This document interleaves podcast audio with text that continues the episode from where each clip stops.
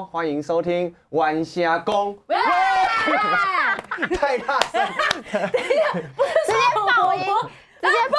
可以可以可以可以可以可以，没关系。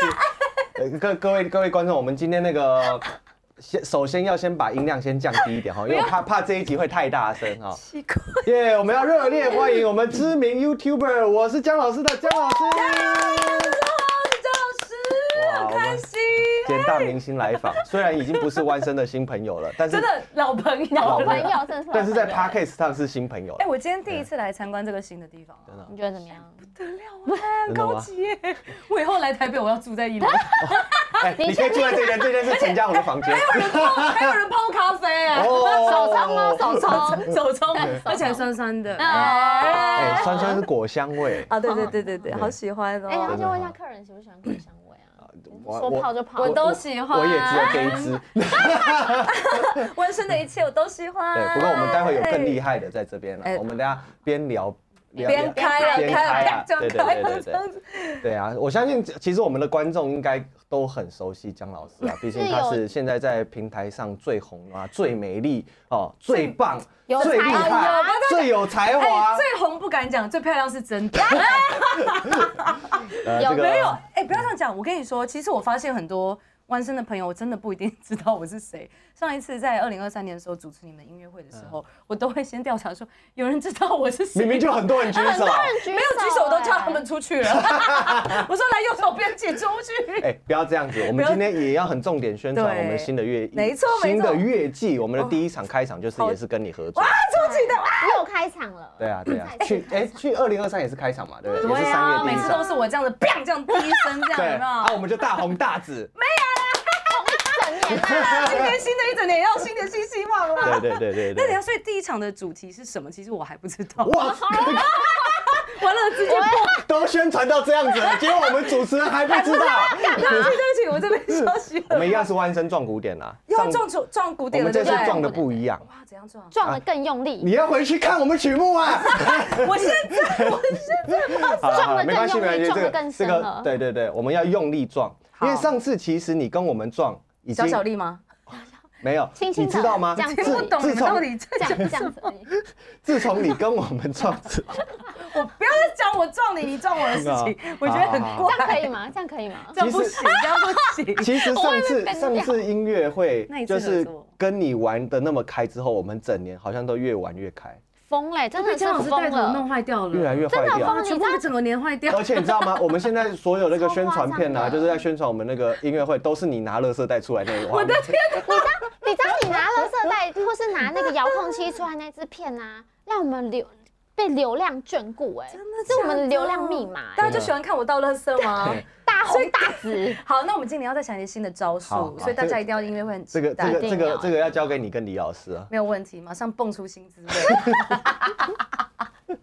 好啦，然后开一台乐色车进来，嗯，垃圾车上次已经演两首，这次还要演。对，不行，我们有新梗了，各位朋友请注意了。这次全部都全部都哦，这次还有很多协奏曲在你这一场，所以你该不会我本人要弹吧？哇，不好意思，钢琴搬不出来。那 真的是太没有诚意了，这边再加油等一下吧，。姜老师可以拉小提琴啊，对啊都不能表演过听哎，了，真的不能听。怎么会不能可以听我们上次明明就听你在成品拉小提琴、拉协奏曲。不要这哎，其实这次可以这样玩，因为我们这次也是演四季，我们也有演四季。。OK，对你上次也是拉四季嘛？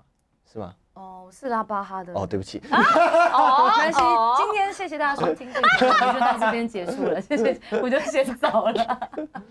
好啦，其实今天最重要的是要跟观众朋友来一起跟姜老师一起来聊，因为我们知道其实姜老师他本身也是个钢琴家嘛，没错，很棒很棒的钢琴家。那怎么会开启这个 YouTube 的路，然后又走得这么好？是不是来可以跟跟我们分享一下这个路不要讲，这样？压力很大。讲钢琴家，哎呀，没有没有，就是小小会弹钢琴啊这样。但是的确，的确，我在我自己的认识的所有朋友里面，好像也就只有我一个人，第一个做这样子的尝试啦。当初会想要做自媒体，其实是因为你们也知道，这几年就是自媒体当道，所以等于说所有的音乐家，如果我们用最传统的方式去宣传我们自己的话，好像已经有点不管用了。以前不是都会印海报，嗯然后贴海报贴在学校，对贴在什么文化中心，然后看有没有谁经过，然后看到，哎、江江江同学要开音乐会，然后就去买这样。可是其实你知道那样的宣传其实力道是不够的，非常它的广度不够广之外，再来是当人们不知道你是谁的时候，你没有自我品牌的时候，人家不会不会买单。嗯，所以那时候就觉得自媒体很重要的一件事情就是人人拥有公平的机会，每一个人都是一样。你看你们都有 YouTube 频道，你们都有 Facebook，所以你每一个人只要拿起手机、拿起相机，你只要拍了影片，你都能够上传，每个人都有机会成为嗯做自我品牌的一个一个。主角这样是，那跟以前时代已经不一样。以前时代如果是传统媒体的时候，你要成为明星，那不容易吧？对啊，你要你要有上那种媒体很难去的。你要有经纪公司签你要，培训，对，然后你要培训，然后你要发片，然后你要上报纸的版面，你要花钱买那个版面，等等等等，这不容易。现在自媒体完全，对啊，我觉得现在自自媒体完全就是你可以一条龙的，就是用你自己的方式去呈现你自己的频道的风格。所以那时候就是 被很多人讲说古典音乐好像已经死掉了，古典音乐式微了，就没有人要听古典乐了。但我我不这么觉得，我觉得是因为大家不懂古典乐到底哪里好听，所以你们才会觉得没有人要听。嗯就像是我们不了解一个东西的时候，我们很容易觉得它很无趣，就是哦数学哦，我觉得那个就是很无聊的东西。可是喜欢数学的人，他会认为说是因为你不了解这当中有什么东西是其实是很有趣味性的东西，所以那个时候我就觉得说要用比较趣味的方式、轻松的方式跟大家介绍古典音乐。如果我们能够让大家听得懂我们的语法，然后他们就有机会可以理解古典音乐当中其实很多东西是很有趣的。其实跟弯生那一次跟我的曲目非常非常的雷同，而且跟我的概念是一模一样。核心理念是一样的。对，因为对，因为李哲老师他就跟我说，我们在日常生活中，其实就这么多古典音乐的曲子就在我们生活当中。对，只是我们都不知道那是什么，我们就觉得哦，那个就是得了了了了了了了，我们也不知道那是谁做的曲子，也不知道它有什么故事背景，也不懂这个作曲家他的风格，他所处的年代是哪里。但是其实从这些比较大家比较耳熟能详的曲目去做一个就是串就是串进去的一个点的话，是非常好的。真的，对，所以我真的很佩服李老师，他选的曲目那一整场，大家听的真的是。乐不可支对，嗨到开开心心。还有也是因你为有你哎画龙点睛。一定要有的，没有啊，不过我们可以说，就是姜老师其实可以就是在这种自媒体介绍古典音乐，我们可以真的说，从姜老师开始做笑哈哈那时候，算是一个元年啦。因为在那之前，其实就像我们刚才讲的，这是很传统宣传的一个年代，大家可能顶多就是上上电台，这已经哦是、对对，这已经是比较跨出来的那，已经是很跨出来的方式。但是说真的，要做到自媒体，然后把古典音乐介绍到一般大众身边，好像真的是从姜老师大家才开始有印象。对，就是接受度开始比较高。因为因为我好像跟大家一般想象的钢琴老师好像不太一样，一 整个就看到我知道整个就不太一样。真的哎，还没有开，还没有开啊，不好意思，还没有开就这样，不是因为那个时候就大家都会看我的平台，就是这样。有一些人刚开始当然会有很多反对的声音，就像我相信每一个人在草创期，如果要做一些不同的尝试，他们都会常常听到反向的声音，就是说，那有一个钢琴老师像你这么没有啦，都会有就是保守派就是会被骂。对啊，但是我就会觉得说，每一个人有他不同的特质嘛。那我当然自己要做平台的时候，我要用一个最趋近我本人原本的原始的特质来去做介绍，对我来讲是最轻松的，因为我不想去扮演一个谁，我不想要。当然啊当然，大家好，欢迎今天收看这个弯身的一个 podcast。那今天很开心跟大家分享的是 谁呼？好了，古典长出新呼不可能 倒闭。所以就是，我就会觉得说，还是要以我个人本身的个性。所以我本来个性就是这样，可是可能很多观众会觉得，我以为学音乐的人都很有气质，就是刚刚那样，对，每一个从小听到大，哎，每一个人都说，哎，你们音乐系的人应该都很有气质。到底是谁给他这个错误观念？你自己说，音乐系的人很有气质吗？对啊没有，就除了我以外，大家都没有气质哎。不是，真的是全部的人都 都不是真的是这样子，真的都不是那嗯嗯不是这种哎，你们怎么会这样误会？这是什么刻板印象？这什么刻板印象？对他们就觉得说会很有气质，所以看到我之后，他们就觉得啊惊世骇俗，这个 这个怎么那么恐怖？这个八婆这样子。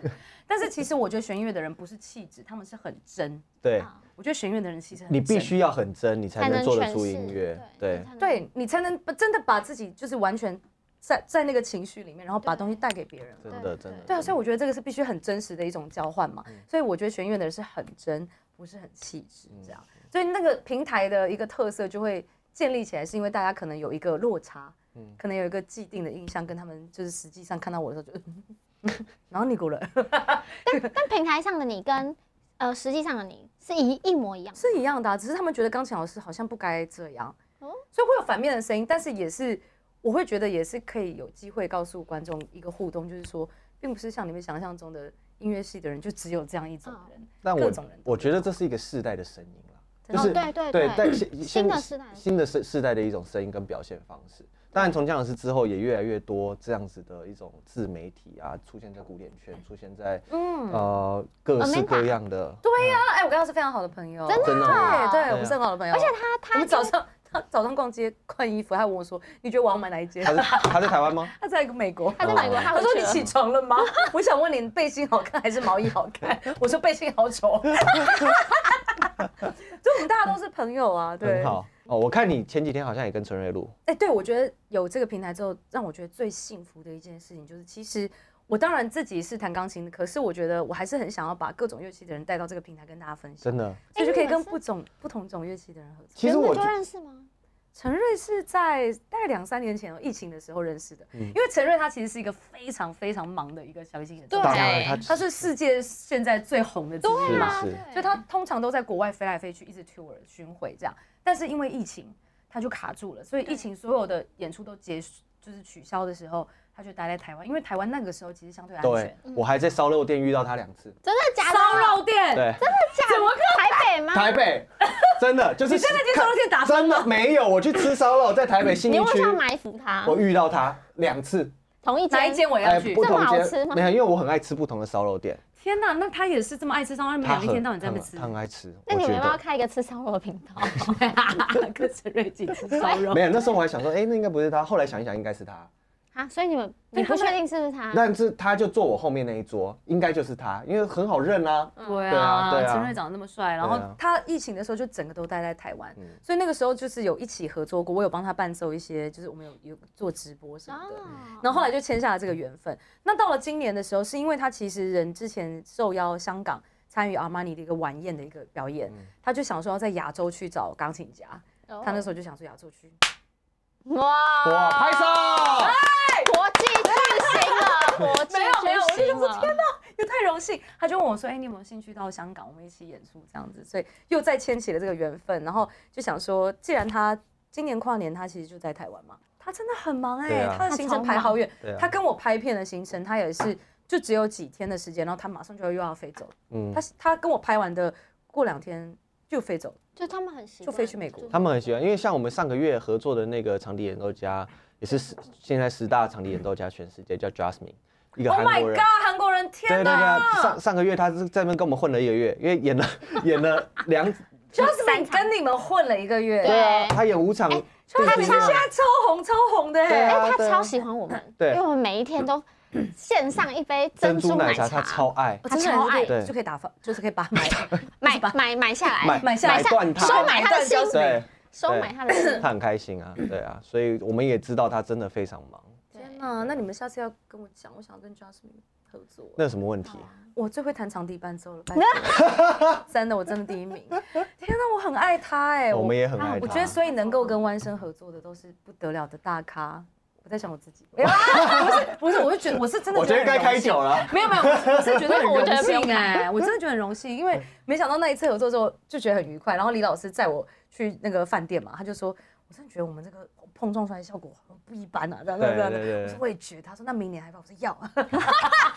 哎，玩一次就会爱上，万盛就是一个这么可爱的地方，就是你只要跟你们相处过的人，大家都会喜太喜欢这里。其实我觉得我们乐这种团魔力，他们是邪教，邪教，万圣宫要盖起来了。真的，我们真的是邪教，我们认真是邪教。你们是你们真的是，就大家都会爱上哎。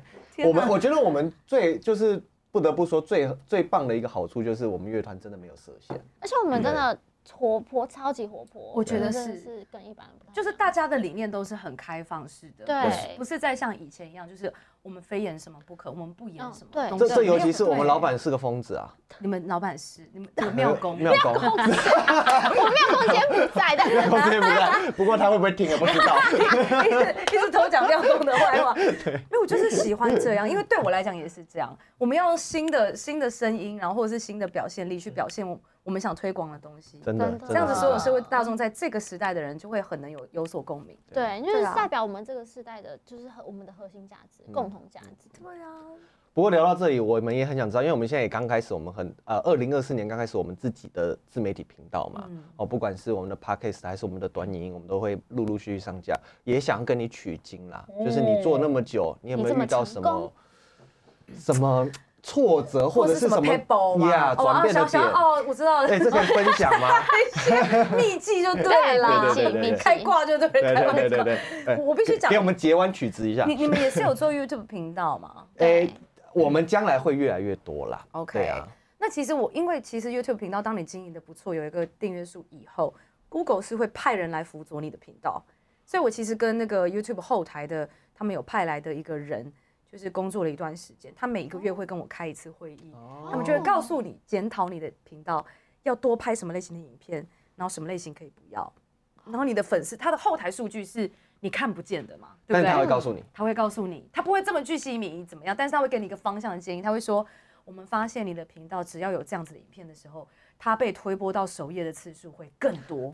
所以你的文具都会上热搜。也不是，也不是，他是不是要搬了一箱文具说，你什么都不用拍了，就拍这是文具了，不行，音乐 Queen of 文具，文具。那文具那个女王然后女王所以他就会告诉我，那但是我觉得有几个观念，我觉得很值得跟大家分享，就是你成为创作者的时候，一刚开始的初期，你会觉得非常辛苦，是因为你觉得没人在看。嗯，你觉得没人在看，你就做的很没劲儿嘛，对吧？嗯你就觉得上一下，然后就、嗯、没什么观看数，再上你也觉得没什么观看数，所以你就偶尔上，偶尔没上，偶尔上，偶尔没上。其实这是一个很大的问题。就是对，是很大不定期的发对文是不其实尽量是稳定的发。你要知道，这一个网络世界就像一个大海，你在大海丢了一颗小石头一样，它根本你不能够期待它会有多少人发现这件事情。嗯，但是当你有稳定的时候，至少能保证原本有在看的那一些人，他可以期待说，哦，万生每周五都会上影片，嗯。所以每周五的时候，我可能会设个闹钟提醒我自己，啊每周五都有新的音乐可以听，类似像这样。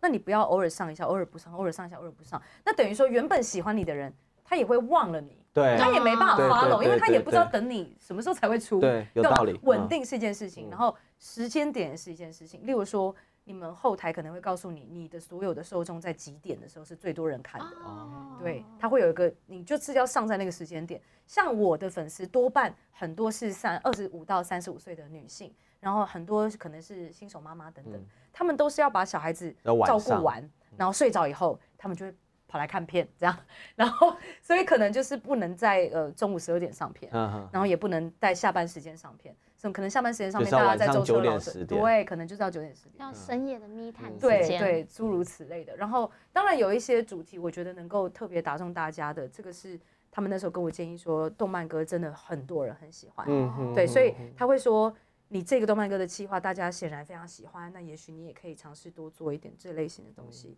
但是对我来说，动漫歌其实在台湾就已经有非常多很厉害的创作者嗯，他们非常专业的在做动漫歌，所以我就觉得我可以偶尔偶尔弹一下我自己喜欢选的某些曲子，但是我我没有办法做到像他们这么专业，我不会增加更多的量去弹动漫歌，因为嗯也许我想要做其他的推广的类型这样子，然后所以可能他们会提供一些建议。那你说在自媒体上面给大家最大最大的建议就是，呃，这个东西可能要持续至少一阵子的时间，半年以上，或者是甚至两三年，你才可能会看到那个东西累积起来。当然，所以嗯不要太快放弃，嗯但是同时要做一个舒服的自己，不要为了去追流量而做一些你不想做的事嗯情，因为那个东西没办法长久。那你会一直看吗？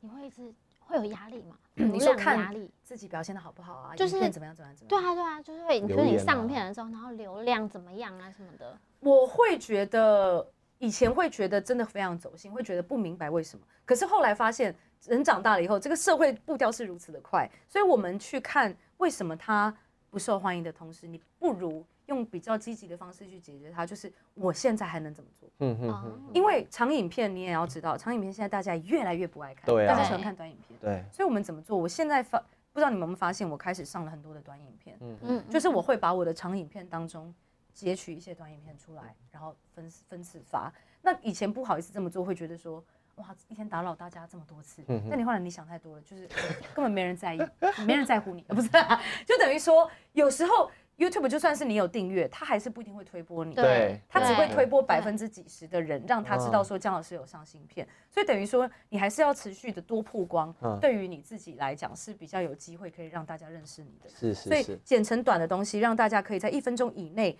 了解这个影片的脉络等等的，这个是一件事情。再来是就是这这个支数是是需要的嘛，嗯嗯，然后还有我觉得我刚刚讲的就是不要做一些为了流量而做不自己不喜欢的事情，也是很重要的，因为那个做不久，做的最长久，心情快愉快最健康，那个最重要。如果你拍了这个影片是为了别人为了流量而拍，但是你自己不喜欢，那久了也是不开心。那我有个问题，嗯那像 YouTube 派来的人，如果跟你想的想法是相反？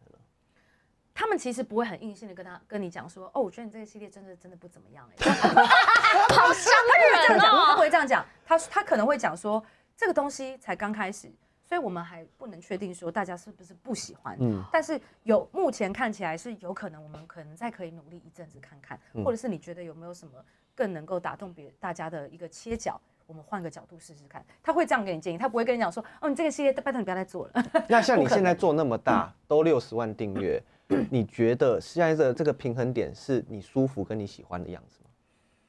我最近非常喜欢我自己做的这一些企划，但是嗯我必须讲，有些时候真的点阅率就是非常凄惨。今天现在礼拜三，明天又要上一次影片，常常我会觉得我喜欢的东西，但是大家不在意。嗯像我之前去偏乡开一一个音乐会，嗯给偏乡的小朋友听，那一次点阅率就是超惨的。那我当然要检讨我自己，说为什么没有人在意这件事情。但有时候你知道吗？弦乐的人很可爱一点，就是我们做很多事情本来就是自嗨啊，不是吗？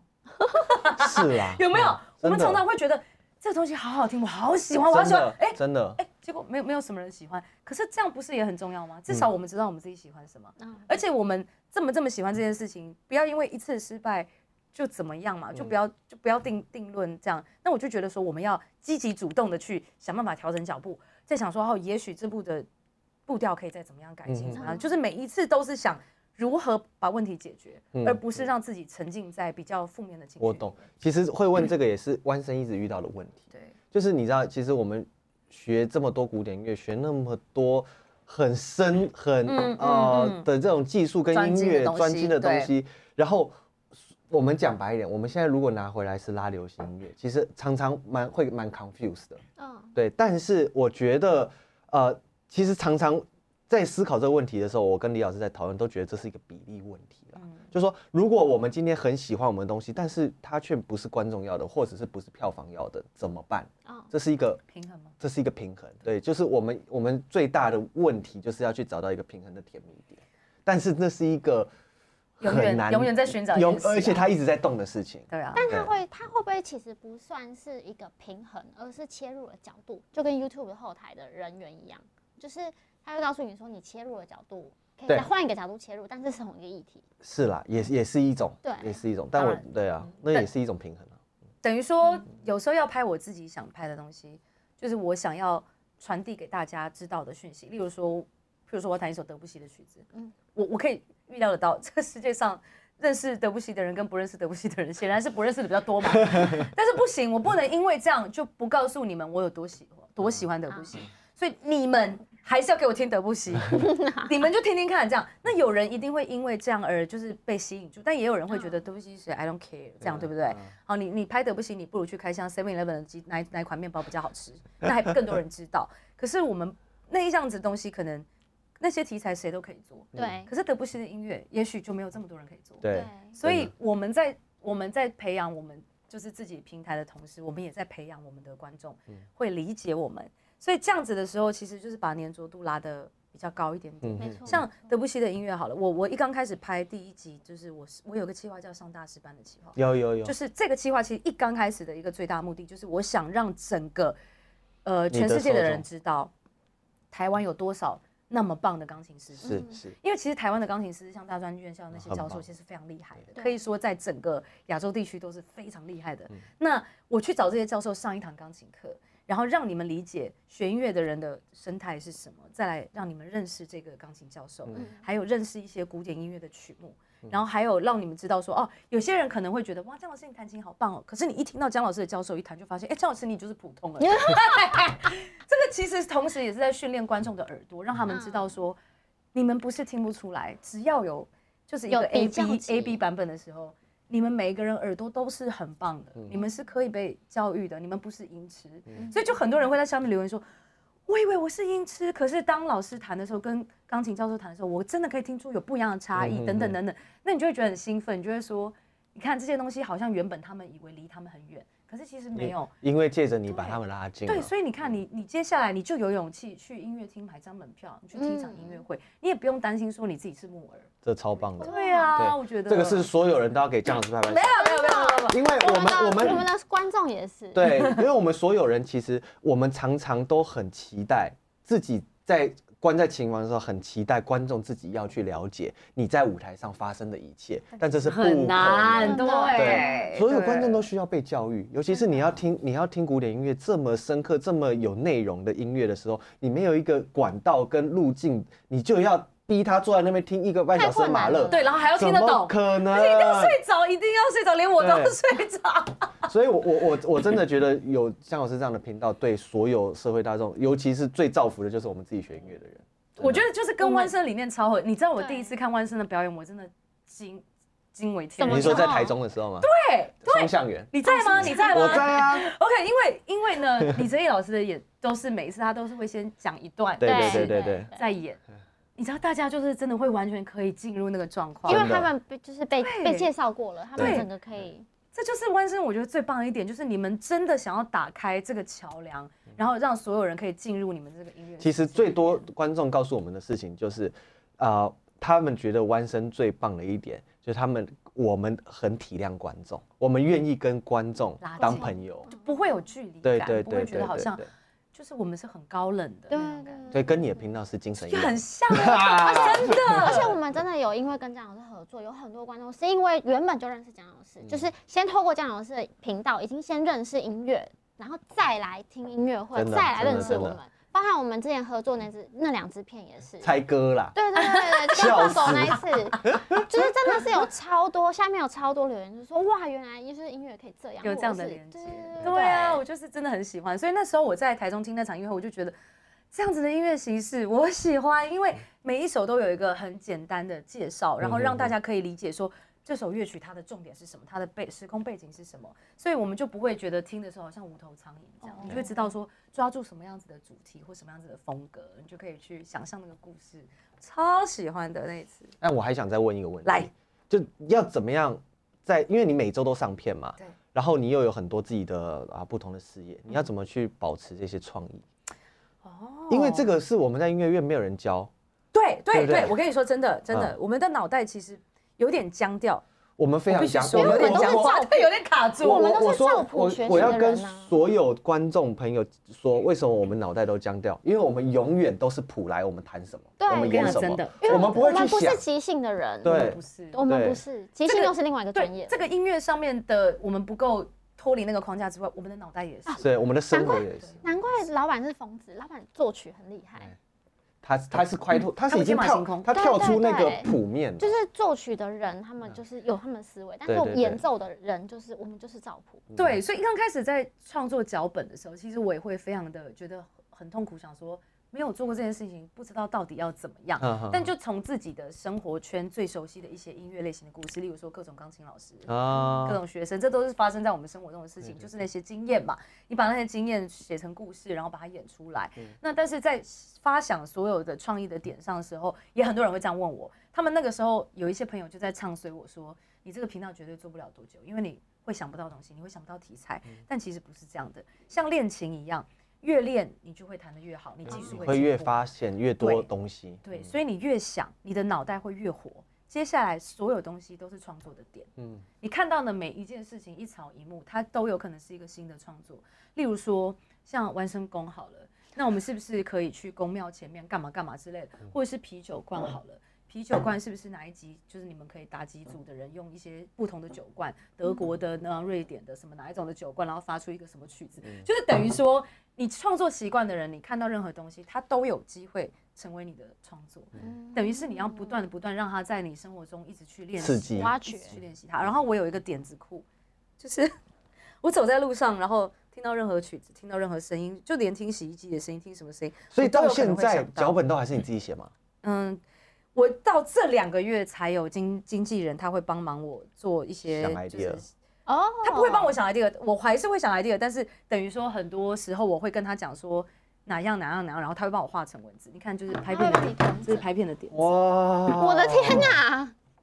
我会我我想到我就马上记录下很来。多哎，我觉得要让自己成为一个，你要知道你是创作者，这是你必须要时时刻刻放在心上，非常前几个顺位的事情。我觉得那就是最重要。就像你是一个演奏家，练琴是最重要的。对啊，那个东西会如果没有在你手上，对对拿不出，来对那是核心了。是的你永远都要能够在那个状锦囊在那个状态上。对啊，真的是没办法哎，我觉得学乐好辛苦哦，大家再考虑一下，你们可以来听我们就好了，不一定要自己学。因为你看你几岁？你几岁？我二十九，好年轻哦，我的天！不是因为，因为你知道学音乐的人，他这一辈子没有办法不练琴啊，对啊没办法停下来啊对，你只要几天没弹，停下来就你真的会。拍谁呢？一天不练自己知道，两天不练老师知道，三天不练全世界都知道。真的没错，世界真的没名言，错，真的没错真的是这样。真的，所以就是我们要一直在手上保持那个很热度。对啊，你要拍片，又要练琴，又要想 idea，又要顾家庭，哦，这很忙哎。但是没没有在你有在睡觉吗？没有在顾小孩嘞，没有在顾小孩，跟我老公在顾。我，我老公很哦！我老公很协助我，就是完完成我想要做的目标，他是非常非常赞同的，所以他会帮忙我做很多的带小孩方面的事。家那你搬到新家有没有更开心？好开心哦！真的哦还有新的谢谢情大家。哦，，对耶。我现在就好开心哦！可是你有你有很常待在家吗？应该没有吧？有啦，有啦，我我都还是会，只要没有来台北的时候，几乎都是在台中，然后都会去工作室。对啊，还是要碰一下，也好喜欢钢琴的声音。那如果以后小朋友跟他说：“妈，我要学音乐我大儿子有在学钢琴，”，但他只不是不是学走科班吧？他不是，其实他有他考很常他乐班，很常拍他儿子啊。但我就是没让他去念、欸、是哦好，像很多人不知道我没让他去念，因为我有拍一支影片是他考上了，但我没让他去。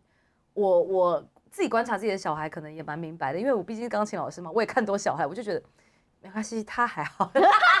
不是啦，就是我儿子他对其他很多事情是非常有兴趣。啊，更有兴趣那我就觉得说，这个东西我还是要让他学，因为学习音乐除了我们，我们不是说只是培养说你以后一定要当音乐家或音乐老师本来就是吗？这样它是一个磨对练，对，我觉得它是一个磨练啊。对于你自己对美的鉴赏力、对音乐细节的东西，或者是音感，或者是品味等等，都是有或都是有帮助的啊、完美的要求。毅力啊，啊毅力的对训练也是啊，每天对这件事情负责任的态度嘛，等等的。所以你儿子超乖的，坐在钢琴面超乖的。我觉得他还是因为妈妈算很凶，还是是因为在拍片。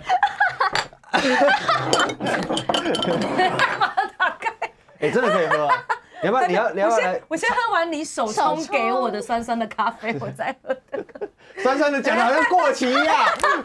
好香的韵味一直冲上脑门，一直往里面去。可恶对，没有，我儿子还算还算蛮好控制的啦。真的哦。对，但他也会练琴，练到趴在钢琴上哭啊。他他上上礼拜吧，趴在钢琴上哭说：“为什么我要学钢琴？”这样，啊，你是不是要不要不要我心情上哭？我就说他谈的应该不是心情吧？他是谈心情哦，真的啊，Yes，Thank you。然后我就心想说，你趴在三百万的钢琴上给我哭，你就是多奢侈的事情。然后趴着就算了，还滴眼泪。我就跟他说为什么不要，我就很冷淡，我说为什么不要？我跟他讲的是说，因为他觉得恋情很苦嘛，对不对？嗯，我们小时候也都知道真的啦练琴很苦，我们也觉得很苦，我到现在还觉得很苦。嗯所以我跟他讲的是说，恋情很辛苦，对不对？他说对。我说你这辈子有学过比钢琴更难的东西吗？他说目前没有。我说对，所以很难的事情，它就会让你觉得非常的辛苦。可是这样的辛苦不是每一个人都可以承受的，这个也是你跟别人不一样的地方。如果你能够学习一个非常困难的事情，可是我们还是跨过它了，这个就代表你跟一般人是有不同的 level，我我不会讲 level，但是我的意思是说，就是你会喜欢的事情一定都是简单做的，例如说看电视，就是例如说打人会喜欢在舒适圈啊对你喜欢打电动，你喜欢看电视，对，为什么？因为这件事情很简单，打电动很困难吗？不困难，但是练琴非常困难。可是他练到了以后，这个东西就是你的，你不会这么容易被取代。如果将来有一天有一个人听到你弹琴弹得很棒，他想要弹得跟你一样棒，他至少也必须练个三年，他不会说他下个礼拜就可以变得跟你一样。所以这个是不被取代很重要的一个原因。像我们每一个学音乐的人，我们应该都要有一个这样子的一个自信，就是说嗯我们花在这件事情上面耕耘这么久的时间，这是我们的底气。嗯所以如果有很多人还不理解这个东西的美好，但没有关系。可是我们可以用我们的能力去想办法让它推广到更多的人身上。这个是我们的使命，这是我们学音乐的人必须要回馈社会的。嗯嗯，对，这是我们的使命。对然后我要帮我们制作人问最后一个问题。来，他很三维吗？他很，这合法吗？我先说 你 你已经 听不下去，先没有啦，他他很自信，呃，很知性。他想问说，如果你不弹钢琴了，也不做 YouTuber，你最想做的事是什么？最想，嗯，我会觉得我应该会做的很好的事情是什么？但是我想的话，我还不知道，因为我真的很喜欢我现在做的这件事情。嗯但我会，我会觉得我会去卖房子。哦，很适合哎、很适合哎、真的你感觉我告诉你，我讲卖房子哎的时候，没有人会拒绝我，他会说：如果你卖，我真的赶快会现在来一套套装，马上帮你推荐我们现在这个新的家，我们这个造镇计划哈，为我们这个水南地区，我们这边哈将来盖起来之后，你就是海景第一排啦。我们在第一排地方永久动居，中央公园看过去之后，中间有个绿美图图书馆盖起来之后，你这样就是完全就是台中最自信的 SPA 哎、我觉得这不是，这开始去卖药台了。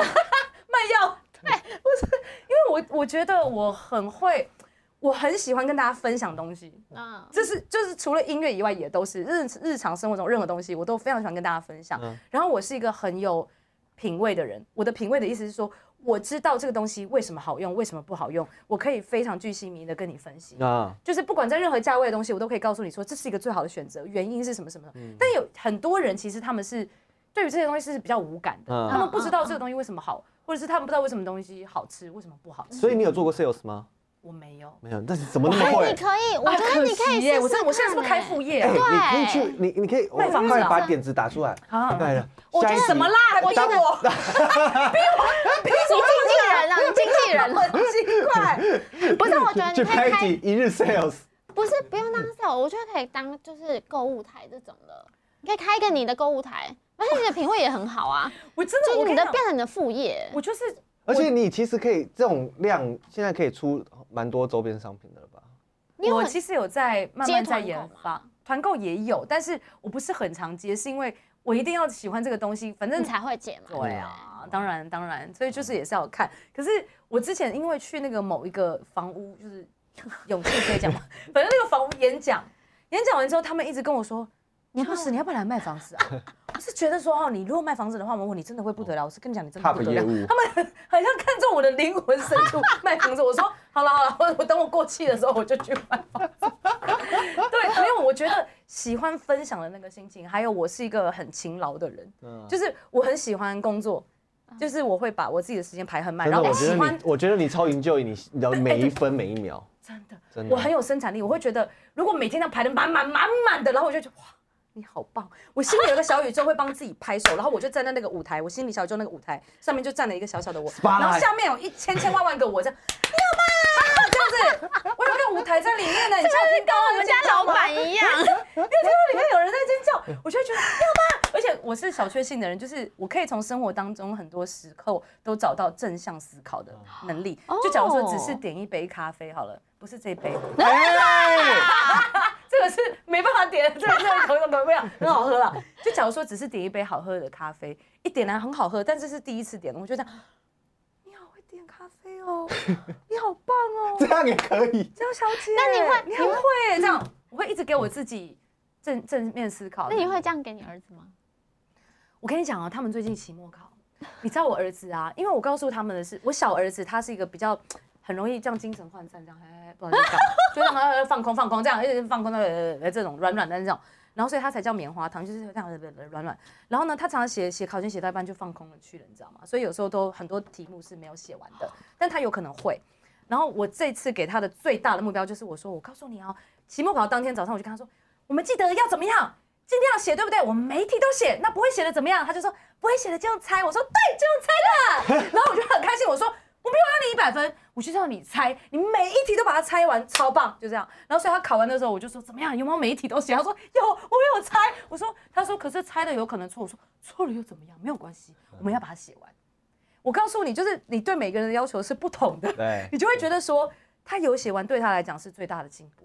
哦，对，然后所以他这次期末考，我那时候我前天回家的时候，他发期末考数学的考卷，他就把数学考卷放在最后，他就很很高兴这样说：“妈妈，我跟你讲，我今天发数学考卷，你知道我几分吗？”我说：“你几分？”他说：“你猜呀。”他就很高兴的。我想说这个态度是考很好是不是？结果就是八十八，很好啊。不是，我小时候没有六十分过呢。我小二年级，不是应该要一百吗？我记得我以前都一百，然后就到八十八，我就这样，哇哦，没有写完呢。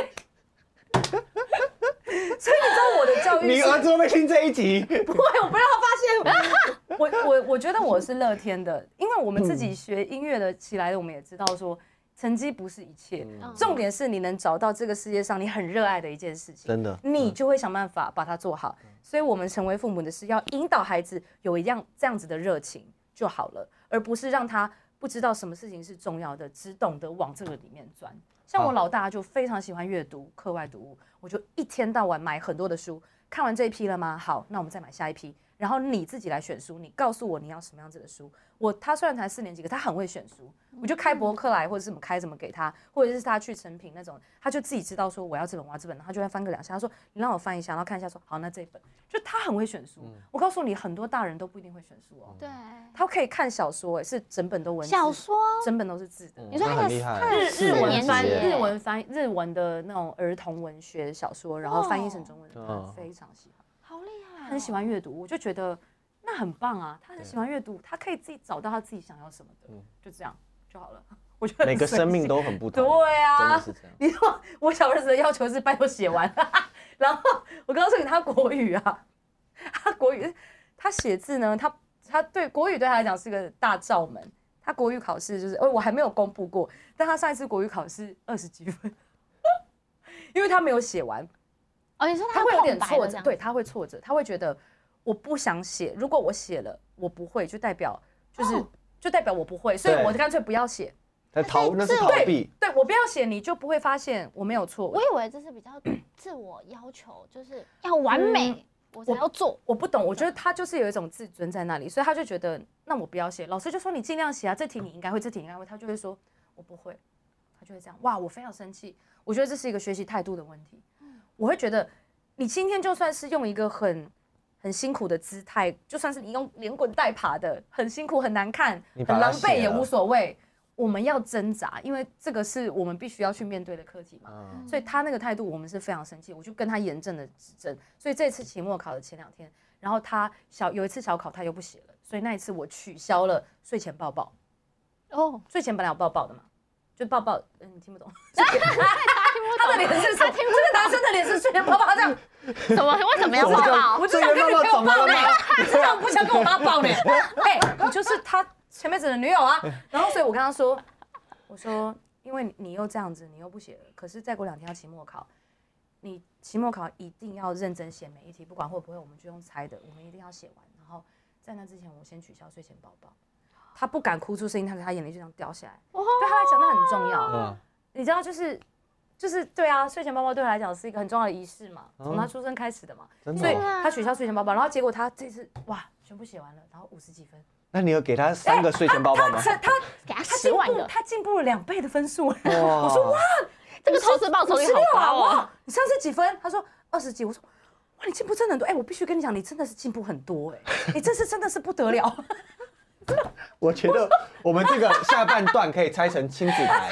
好，嘉宏，我就说，我就说，那我们今天睡前抱抱，然后我就抱着他睡，他就说，嗯，睡前抱抱来了，这样他就会吸我的头发的味道，他就爸妈你最香了，怎么这样。哦，好对，每个小孩在乎的东西哦不一样。他在乎的是睡前抱抱，我小儿子不在乎你打他。如果你要打他屁股，打什么？假如说我老公说，哎、你不过来打屁股，他不怕你打，他也不哭，嗯，他就是这样的小孩。所以那他蛮不要不要不要用这样的方式，觉得说你要他很激烈的看到你的情绪，他就会反应比较。嗯，其实不一定，睡前抱抱更有用。各位家长们，用睡前抱抱，对，哎，怎么会突然变睡前宝宝这个？已已经我们已经变亲子台了。对，我们现在变亲子台，对也。也没有不行啦。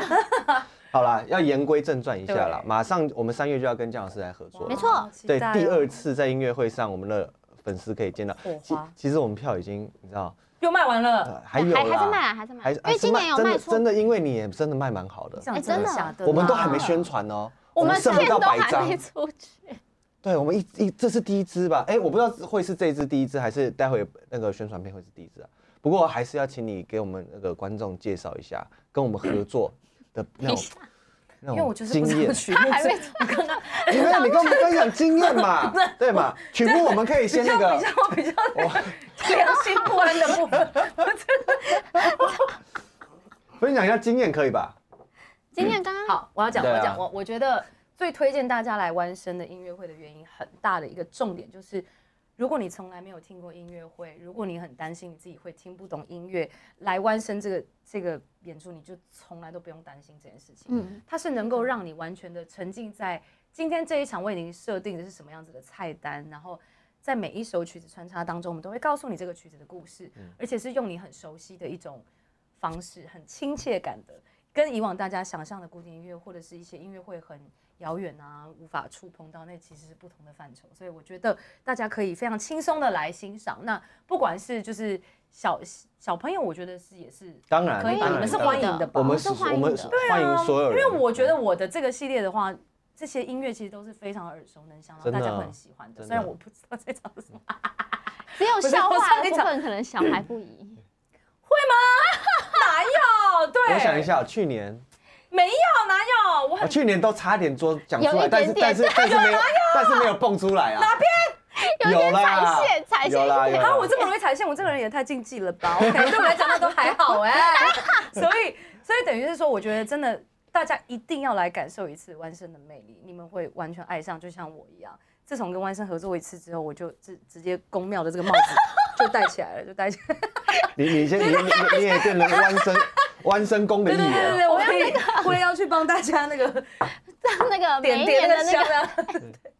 所以我们的音乐会是在三月二号跟三月三号，嗯。对这两天还剩下一点点票，还剩下一点点，非常少数的票券是出，希望大家可以音乐真的厅见来见喽。万生跟姜老师的合作。啊。那我们今天真的非常感谢姜老师来我们的节目，非常开心谢，谢感谢你，谢谢，我们下次见，拜拜。